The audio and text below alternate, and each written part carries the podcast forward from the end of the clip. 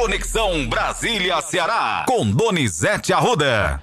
Donizete Arruda, essa história das joias está dando o que falar, cada vez que mexe, mais confirmações aparecem, documentos e tudo mais. Eu tô aqui com a manchete do Estadão de hoje que diz o seguinte: o coronel afirma que Bolsonaro ficou com joias dadas por regime saudita.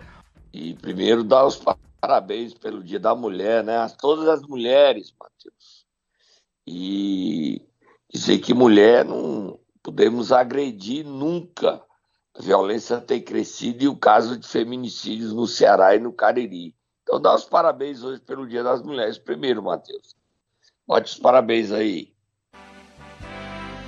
Parabéns então a todas as mulheres mais uma vez, Donizete. Estou desejando aqui também para as nossas ouvintes que estão chegando agora.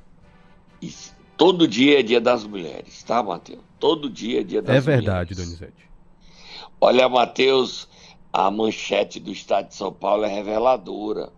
O tenente-coronel Mauro Cid, ajudante de ordem do presidente, concedeu uma entrevista ao Estadão dizendo que o, o presente que passou na Receita, que não poderia ter passado, que tinha abotoadura, tinha um rosário avaliado em 400 mil reais, o ex-presidente Jair Bolsonaro levou.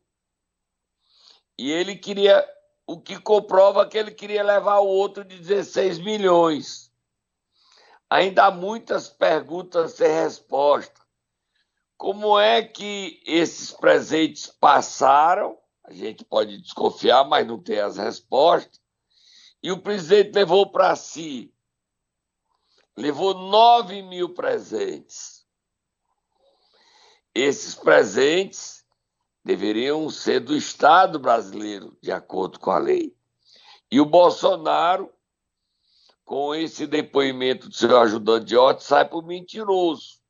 Porque nos Estados Unidos ele disse que não tinha ganhado nada e não sabia de nada. Não é verdade. Flagraram o presidente. A Michele eu creio que ela não soubesse de nada. As joias eram para ela, mas ela não sabia de nada. A Polícia Federal vai investigar se esses presentes do governo da Arábia Saudita não tá com cheirinho ruim, não, Matheus? Hein? Essa história tá estranha, Donizete, mas tudo que tá obscuro precisa ser investigado. Isso que é o certo. O, é, hoje o jornalista Hélio Gasto fala que a lógica é que a embaixada da Arábia Saudita recebesse os presentes e entregasse formalmente.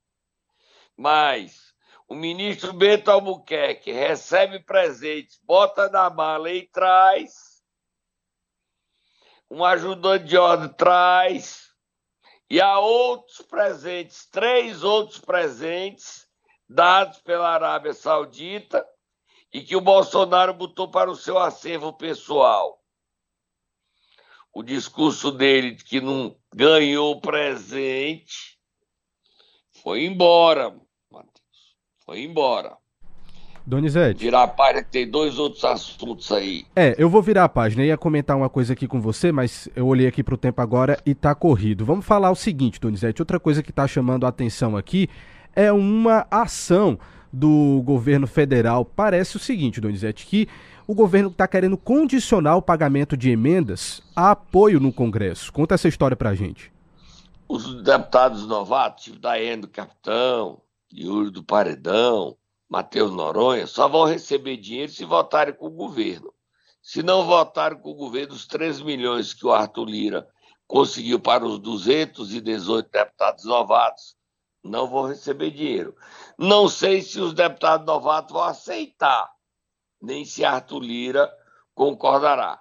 Mas essa é a proposta do governo Lula, numa articulação do líder do governo. Guimarães, que não anda bem, sapato alto, os deputados estão dizendo que ele está de sapato alto, foi quem teve essa ideia. Está hoje no Estadão. Vamos acompanhar. E para a gente terminar esse primeiro trecho, Matheus, dizer que teve um duelo dos grandões, musiquinha de duelo, musiquinha de duelo.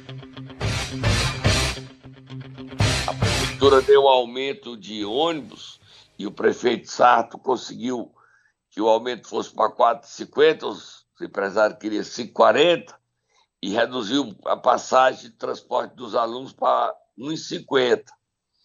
E ele, ao conceder esse reajuste, atirou no governo do estado que o Elmano, que eu tive com ele ontem à noite, jantamos juntos no restaurante, ele, o Camilo, que na 302 em Brasília, o, o Elmano respondeu e disse que não vai ficar nada sem resposta, não. Leia o que o, o Sato falou e leia o que o Elmano disse. Esse duelo dos grandões é o duelo que vai mais se repetir esse ano e o ano que vem. Vamos lá, Donizete, rapidinho aqui.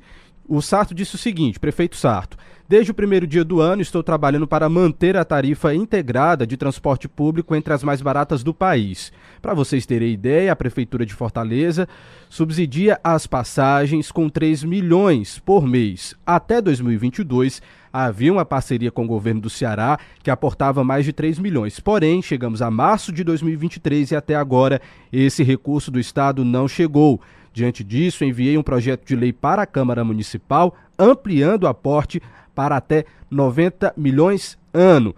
Mesmo com todo o esforço da nossa administração municipal, o Sim Ônibus reivindica aí aumentar a passagem para 5,40. Porém, não posso admitir que as pessoas mais vulneráveis sejam prejudicadas. Por isso, negociei com as empresas de ônibus reduzir a tarifa estudantil, que sai de 1,80 para 1,50 em todos os horários e dias, enquanto a passagem inteira passa de 3,90 para 4,50 a hora social também será alterada para R$ 3,90. Exigir ainda que religuem ar-condicionado dos veículos e aumentem a frota para dar mais conforto aos passageiros. E aí vem agora então a resposta. A nota do Elmano, dura, Exatamente. pesada. Não vai ficar na defensiva, não. Foi dura respondendo ao prefeito Zé Sati. E eu vou botar minha canela no meio, você vai, Matheus? Absolutamente, Donizete. A gente vai só observar e noticiar aqui para os ouvintes. Deixa eu ler a nota. camarote essa briga que tá pesada. Já é a briga do ano que vem, é uma briga eleitoral. Mas a briga eleitoral, mas os dois estão defendendo seus interesses administrativos. O que disse o governador Eumano? Vi há pouco manifestação do prefeito José Sarto tentando transferir responsabilidade de aumento de passagens de ônibus para o governo do estado. Lamento que o prefeito não fale exatamente toda a verdade dos fatos. Embora sendo uma responsabilidade direta do município, o governo do estado ajuda a manter o transporte público da capital há muitos anos, com cerca de 30 milhões ano, através da redução de 66% na base do cálculo do ICMS do diesel. Além disso, em 2021, o governo do estado deu um apoio financeiro extra para o município pelo fato do prefeito alegar dificuldades financeiras naquele momento. Lembra ao prefeito que meu compromisso assumido publicamente na campanha foi de garantir gratuitamente para todos e todas no transporte da região metropolitana aí a passagem gratuita para ajudar os trabalhadores e estudantes que precisam se deslocar para a capital. E irei cumprir. Espero que ele faça o mesmo quando prometeu recentemente dar gratuidade aos estudantes da capital. O governo do estado ainda colabora com a prefeitura em muitos projetos, inúmeras obras e ações. E assim continuarei fazendo com todo prazer, pelo compromisso que tenho com a cidade e com o nosso povo. É nossa obrigação. O que não posso admitir é a distorção de fatos para confundir a população e desviar o foco de suas responsabilidades. Estarei sempre disposto a colaborar com todos os municípios cearenses, independente de questões políticas, porque o povo não pode ser prejudicado por futricas e disputas de poder. Eumano de Freitas, governador do estado do Ceará. Teve ontem com o ministro do Transporte Renan Filho e conseguiu 80 milhões para terminar as obras do anel viário também conseguiu dinheiro para dois trechos de rodovias federais no nosso estado. BR-116 entre Pacajus e Boqueirão do Cesário será duplicado e BR-304 entre Aracati e a divisa com o Rio Grande do Norte, que serão essas duas estradas federais serão duplicadas, além de 80 milhões para terminar o anel viário. O governador Eumano também teve com o ministro Márcio França e o ministro Alexandre Padilha e jantou com o Camilo Santana. Vamos dar paradinha e voltamos já. Momento Nero. Vamos lá, Donizete Arruda, quem é que nós vamos acordar nesta manhã de quarta-feira? O prefeito de Santa Quitéria, Braguinha. Veja o que é que ele fez aí. Eu mandei a foto para você. Olha como é que ele pintou um, um monumento da, das estradas estaduais de Santa Quitéria. Uma obra do governo federal ele pintou de azul, que é a, cor dele, que é a cor do capitão. O governador Eumano ficou furioso na bifurcação da CE 257 176, saídas para Hidrolândia e Catunda. O Braguinha tem juízo, Matheus? Tem, vai, acorda ele, Tata.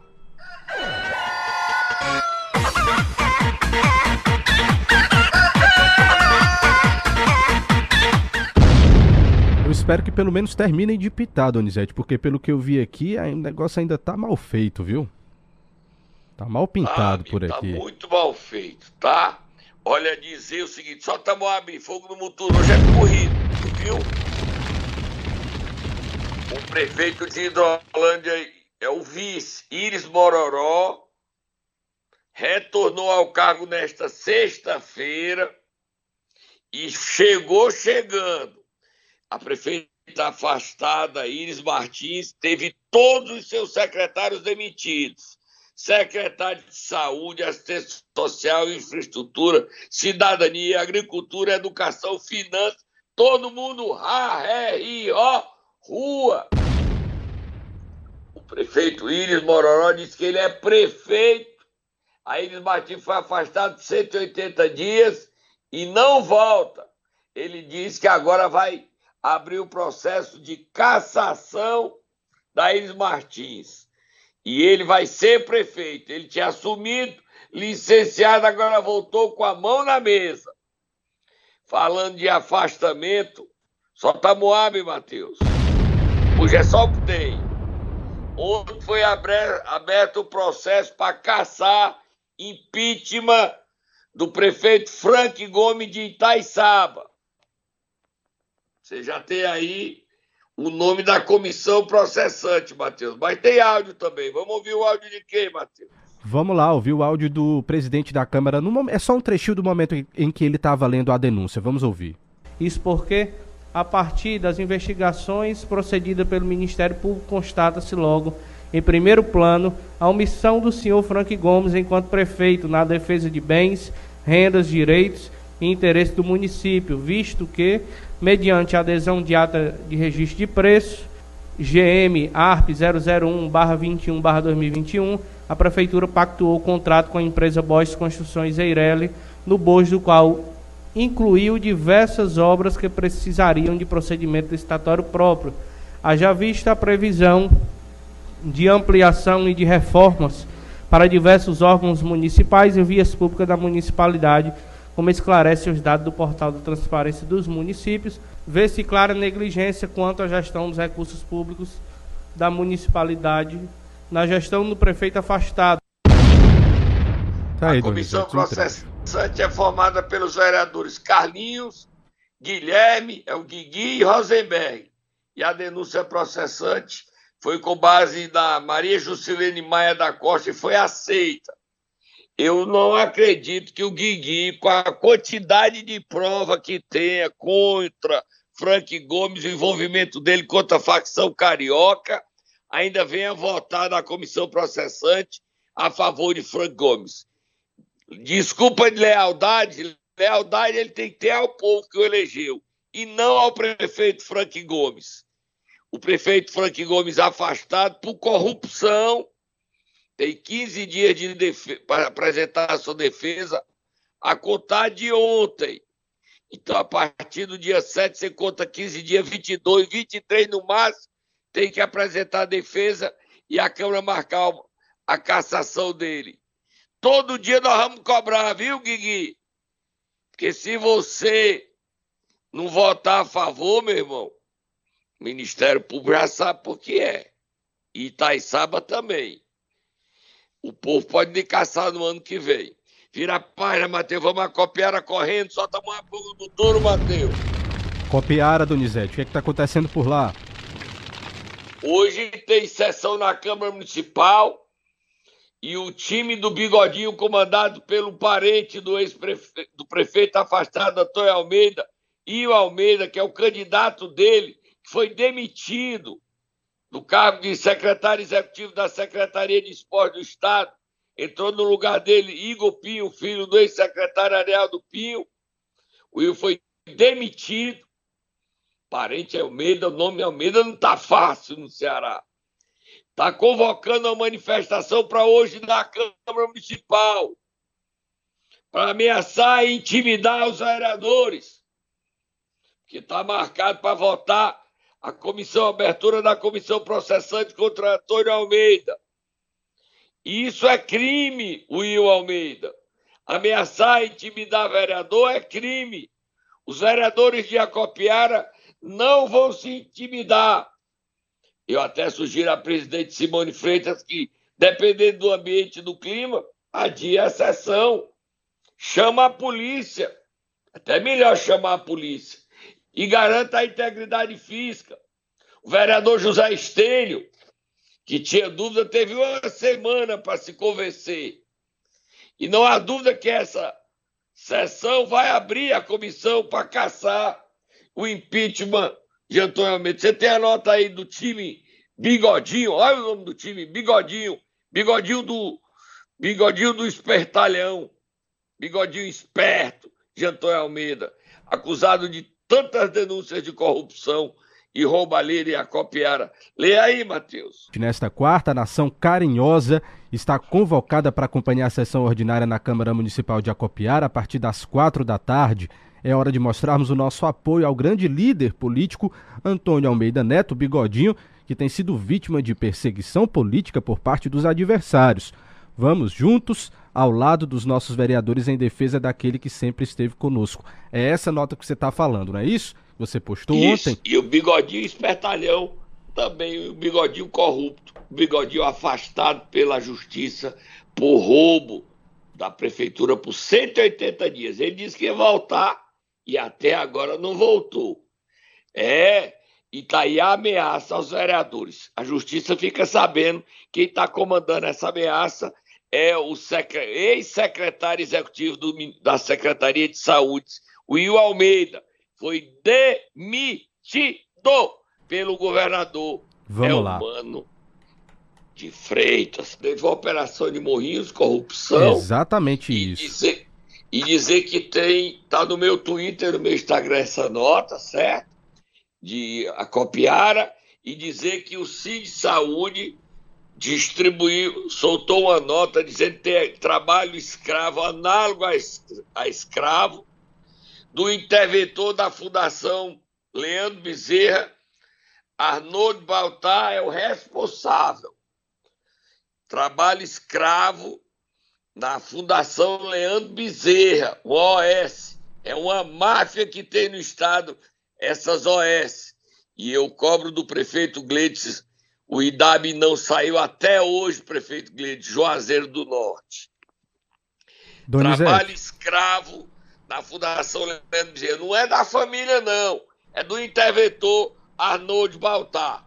Amanhã eu dou mais detalhes dessa escravidão no OS que trabalha no estado em vários municípios. Você ouve agora então o último trecho da entrevista com o prefeito de Maracanaú, Roberto Pessoa Maracanaú, que comemorou na última segunda-feira 40 anos de emancipação política. Ceará News. Ceará News. Entrevista. Não para, não para, não para. Não para, não para, não para. Não para, não para, não para.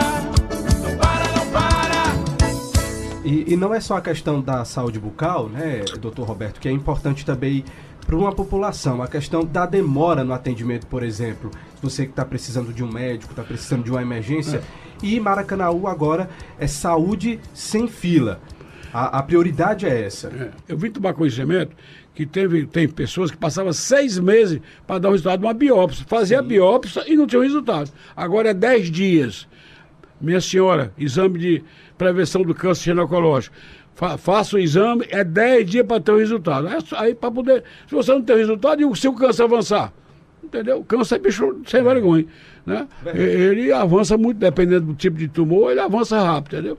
Então é uma, é uma questão importante, repito. Com 10 dias, quem fizer o exame eh, preventivo ginecológico terá seu resultado e aí terá suas providências tomadas para seguir o seu tratamento. Ou então, estou bem, não tenho nada, tudo bem. Tem um centro novo de imagem, né? Também O hospital, o nosso hospital fez 70 anos, entendeu? Agora este ano, e nós estamos com cento de mais, cento, o, o 10 UTIs novas, vamos, vamos abrir 10 UTIs novas, temos centro cirúrgico novo, tudo aqui é quatro, dois, três- dois, três meses para frente. Não está pronto, não. Está faltando só ar-condicionado, tanto no centro cirúrgico quanto no, no- na UTI nova, né?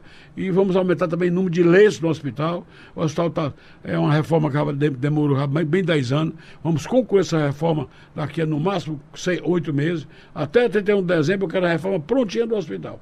Nós botamos engenheiros nossos de plantão no hospital para atender justamente eh, essa demanda que, não, que tem que ser atendimento. O hospital é velho, 70 anos, é- a reforma manutenção é complicada, mas nós temos recursos financeiros e humanos para poder não, não dar transtorno à população. É orientação minha, a nossa, a nossa diretora Cristina Oliveira é muito competente, quero agradecer, a aniversário dela foi, foi sexta-feira passada, né?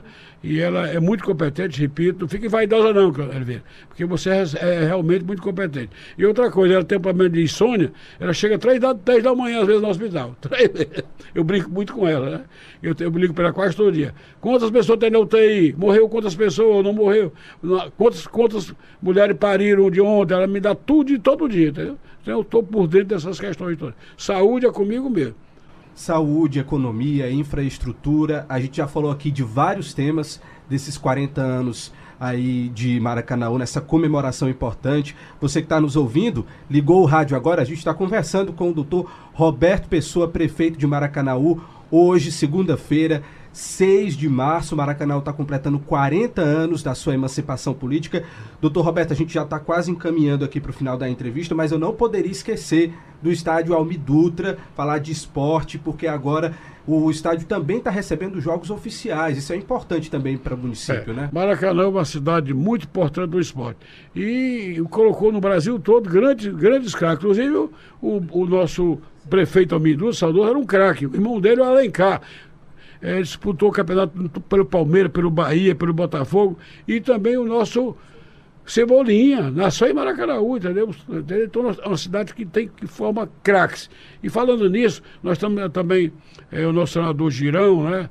Tem uma- uma- uma- um instituto que vai se instalar em Maracanaú para qua- qualificar craques, né?